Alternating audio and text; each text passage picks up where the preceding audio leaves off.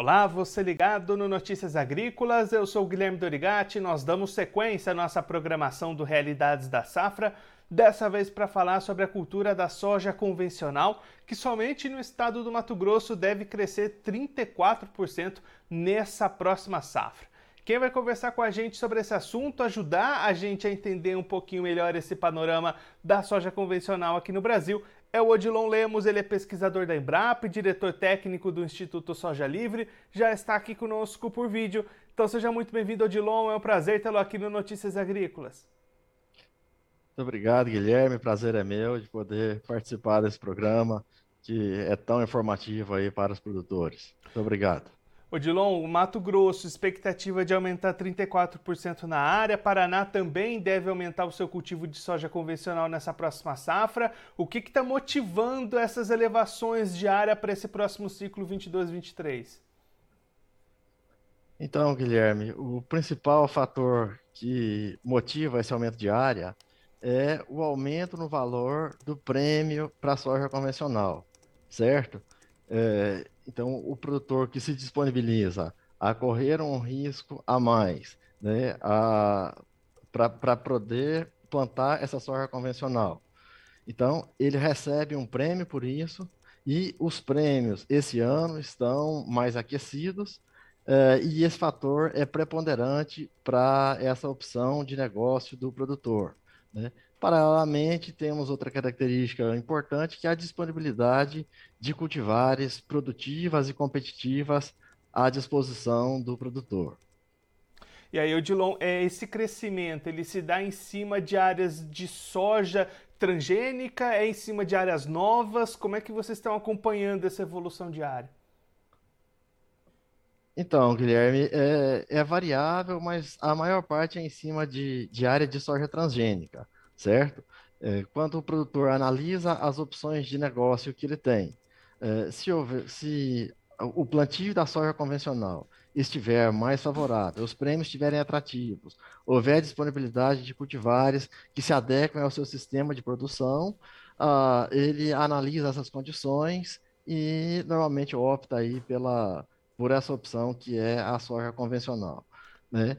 É, então, basicamente é um modelo de negócio, é uma opção a mais que ele tem, né? E, inclusive o Instituto Soja Livre, desculpe, o Instituto Soja Livre preza muito por essa liberdade de escolha do produtor, né? ele definir, analisar as condições de mercado naquele ano e ver se está mais favorável para ele plantar a soja convencional ou plantar é, outra variedade, é, outro, outra soja que seja transgênica, certo?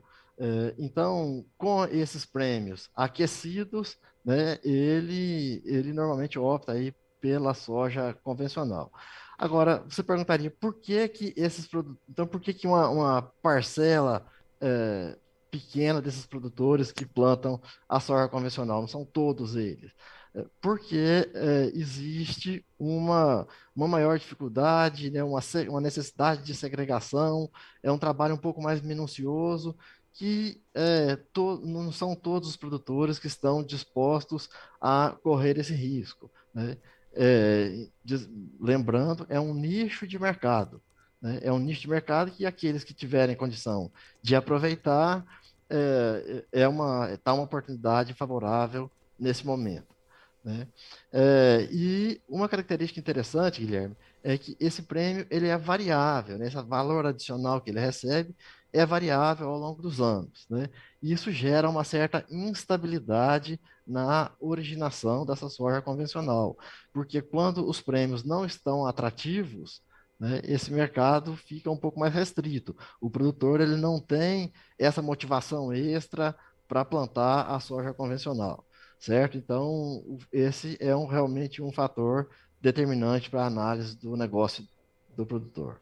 E Odilon, essa transição da cultura da soja transgênica para a soja convencional, ela pode ser feita naturalmente ou precisa de uma preparação especial para se mudar de uma safra para outra?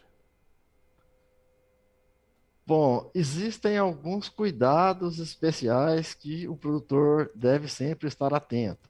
Né? De adquirir semente de boa qualidade, sementes que sejam de fato sementes puras, sementes que, livres de contaminação uh, de soja transgênica, e há no mercado diversos produtores que oferecem sementes com essa qualidade necessária, certo? Ele deve, ele deve estar atento também com seus equipamentos, que deve, deve conseguir manter a segregação dessa soja convencional. Né? Ela não pode é, estar misturada à soja transgênica. Então, basicamente, esses cuidados que ele tem que tomar. Não é algo, é, não é algo extremamente difícil, mas é necessário uma predisposição do produtor para gastar um pouco de tempo com, com esses detalhes, né? Principalmente aquele produtor que não é 100% convencional, ele tem que ter um cuidado extra para não haver contaminação da soja, da soja convencional com soja transgênica, o que, é, o que se viesse a ocorrer, levaria a, a, a soja dele ser rejeitada, né? a ele não receber o valor do prêmio. Então, basicamente, esses cuidados que ele tem que ter, cuidados no transporte, limpeza de caminhões, conseguir manter essa segregação aí é, é o principal aspecto. E aí, Odilon, você comentou nessa situação de prêmios elevados nessa safra para a soja convencional. Como é que é o mercado para esse nicho da soja? Tem essa procura elevada pela soja convencional? Ela é destinada para onde? Como é que são essas opções de comercialização para quem opta por esse tipo de cultivo? Certo. Essa soja, basicamente, é, vai para a Europa, que são mercados que, que é, fazem questão de uma soja não transgênica, né? Então, é, existem esses compradores que, é, que estão dispostos a pagar um valor mais alto por uma soja não transgênica. É, e no Brasil, há, há os, os, compradores que trabalham já de longa data com soja convencional, certo? É, então, tem, tem grandes empresas que que adquirem essa soja, que já têm seus clientes, que incentivam, é, que motivam aí o, o, o produtor, certo? É, então é uma parceria que normalmente ela vem se construindo é, ano após ano. Né? É, e quando esse mercado fica mais aquecido, como é o caso deste ano, né? É, surgem, surgem novos players, né? novos compradores, e esse ano especial é, teve um grande grupo entrando aí no, no, no mercado que co contribuiu para o aquecimento, né?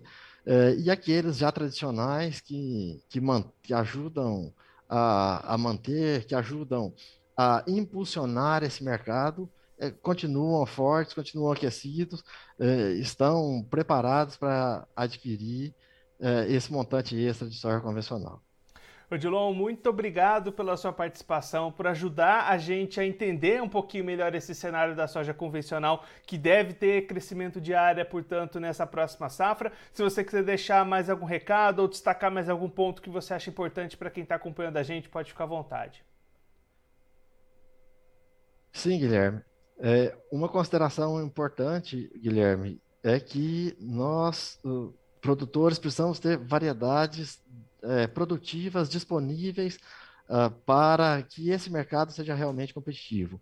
Não basta que, se, que haja um prêmio é, elevado se as variedades não forem competitivas com a maior parte das variedades que estão à disposição no mercado. Né? E a pesquisa tem trabalhado no desenvolvimento dessas cultivares, fazendo com que esteja à disposição do produtor cultivares realmente competitivas, produtivas, que se adequem ao seu sistema de produção, possibilitando que ele faça, eh, inclusive, uma segunda safra com algodão ou com milho, é, ou se preferir uma soja de ciclo um pouco mais longo, tem, é, existe à disposição também variedades com resistência a nematóides, nematóide de cisto, nematóide de galhas, variedades com resistência à ferrugem. Então, tem uma série de opções aí à disposição do produtor que deseja é, cultivar a sua liberdade de escolha e entrar para o mercado aí de soja convencional.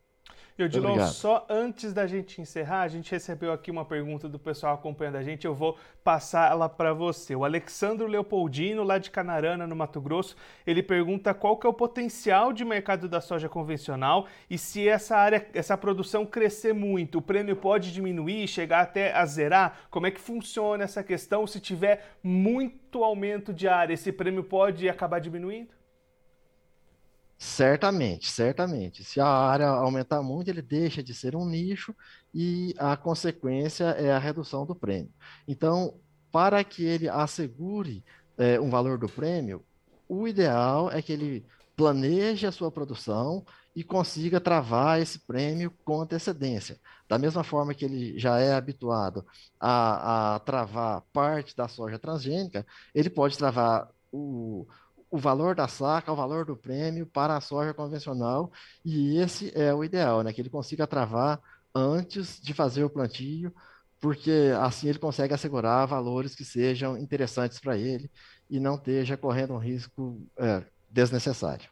Odilon, mais uma vez, muito obrigado. Eu deixo aqui o convite para você voltar mais vezes, sempre contribuir conosco com todos os produtores do Brasil. Um abraço, até a próxima. Obrigado, até a próxima, Guilherme. Foi um grande prazer.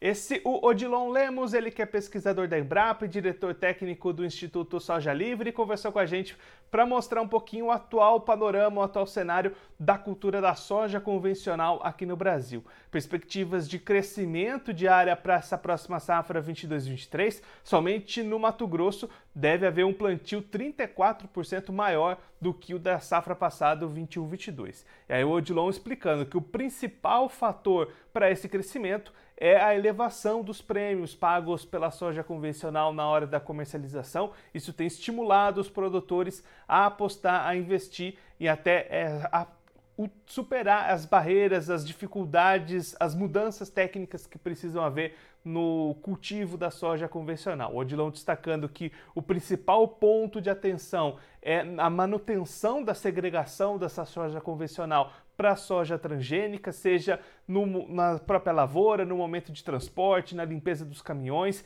Esses são pontos de muita atenção. Outro ponto bastante importante para o produtor que vai apostar nesse tipo de cultura é a escolha de cultivares. Existem cultivares mais, é, mais tipos de cultivares disponíveis no mercado nesse momento, cultivares mais resistentes, mais produtivas, com diferentes tipos de resistências. Então o produtor tem mais opções. Inclusive esse, essa foi uma tecla que o Odilon bateu bastante aqui nessa nossa entrevista.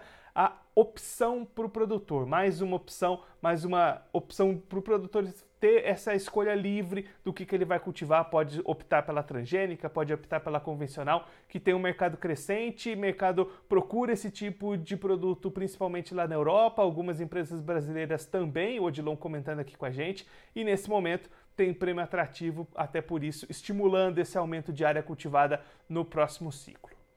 Bom, eu vou ficando por aqui, mas você se inscreva no canal do Notícias Agrícolas no YouTube, acompanhe os nossos vídeos, as nossas entrevistas, deixe o seu like, também mande a sua pergunta, o seu comentário, interaja conosco e com a nossa programação. Eu vou ficando por aqui, mas a nossa programação volta daqui a pouquinho. Notícias Agrícolas, 25 anos ao lado do produtor rural. Participe das nossas mídias sociais no Facebook Notícias Agrícolas, no Instagram, arroba Notícias Agrícolas e em nosso Twitter, arroba Notiagre. E para assistir todos os nossos vídeos, se inscreva no YouTube e na Twitch Notícias Agrícolas Oficial.